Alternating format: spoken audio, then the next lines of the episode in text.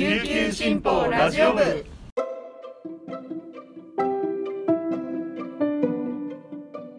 おはようございます。沖縄から届ける声の長官琉球新報ラジオ部です。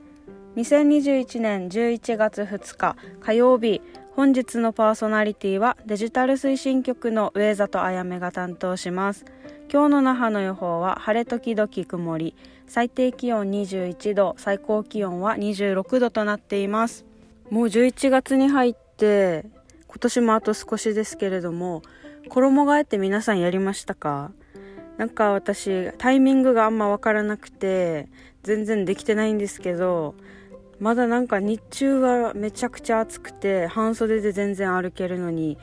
お家帰ろうかなと思ったら日が暮れた時はもうとっても寒いんですよね。だったら羽織物持って行ったらいいさって思われるんですけどちょっと面倒くさがり屋でなんか毎回肌寒いのを我慢して歩いています。皆さんはもう衣替えやりましたか？私もタイミングを見計らって長袖とか薄手のシャツとか洗濯しないといけないなと思ってるところです。それでは本日のピックアップニュースをお届けします。最初のニュースです。新型コロナウイルスの感染拡大防止に関して沖縄県が時短営業などを求めた独自措置が解除となった初日の1日夜。那覇市の国際通りには月曜日にもかかわらず多くの人出が見られました。土産物の袋を片手に歩く観光客の姿も増えていました。酒類提供の制限も終了し那覇市内の老舗ステーキ店には最大20分待ちの行列ができていました。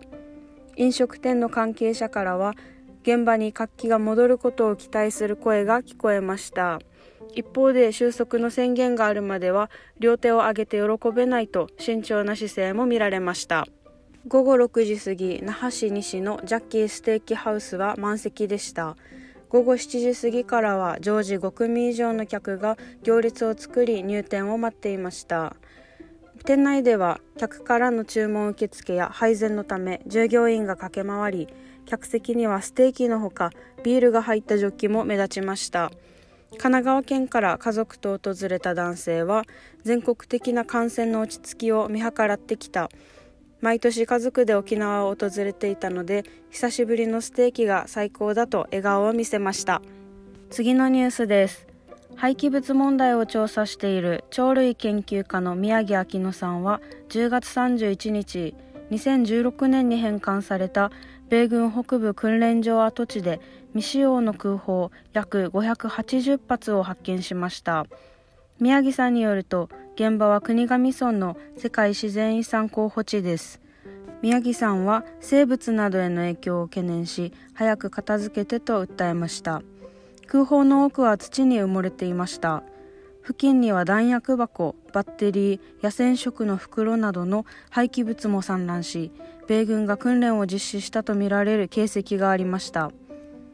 ヒメハブや黒岩トカゲモドキなどの生物も確認されました。宮城さんは危険物がたくさん残っている状態で自然遺産が登録されているとても不自然だと指摘しました。最後のニュースです。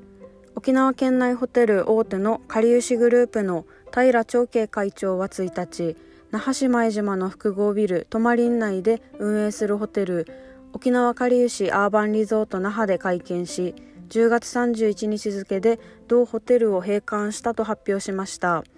トマリンからの撤退理由について賃料の高騰に加え泊まりふ頭一帯の開発事業が頓挫したため長年にわたりホテルの運営計画に影響が出ていたことや入居施設の防災機能に危険性があったと説明しました。泊まりふ頭をめぐっては1986年度に国が創設した官民連携型の港湾開発構想ポートルネッサンス21に基づき不当一体の開発事業が計画されていました。ですが財源繰りなどを理由に計画は停滞し海の博物館など観光施設の建設計画が相次いで中止となったほか泊まり内の入居施設の大半が集客を見込める物販店舗ではなく貸しオフィスとなっていました。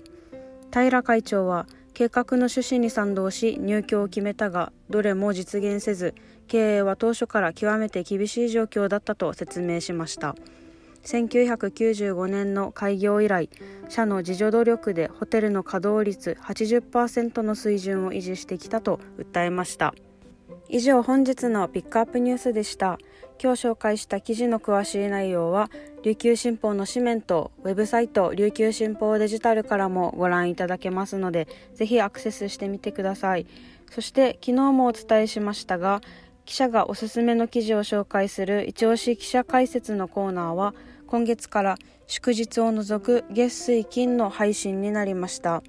火曜日はお休みとなっていますので今日の配信はここまでです。それでは今日も皆さんにとって素敵な一日になりますように頑張っていきましょう。いってらっしゃい。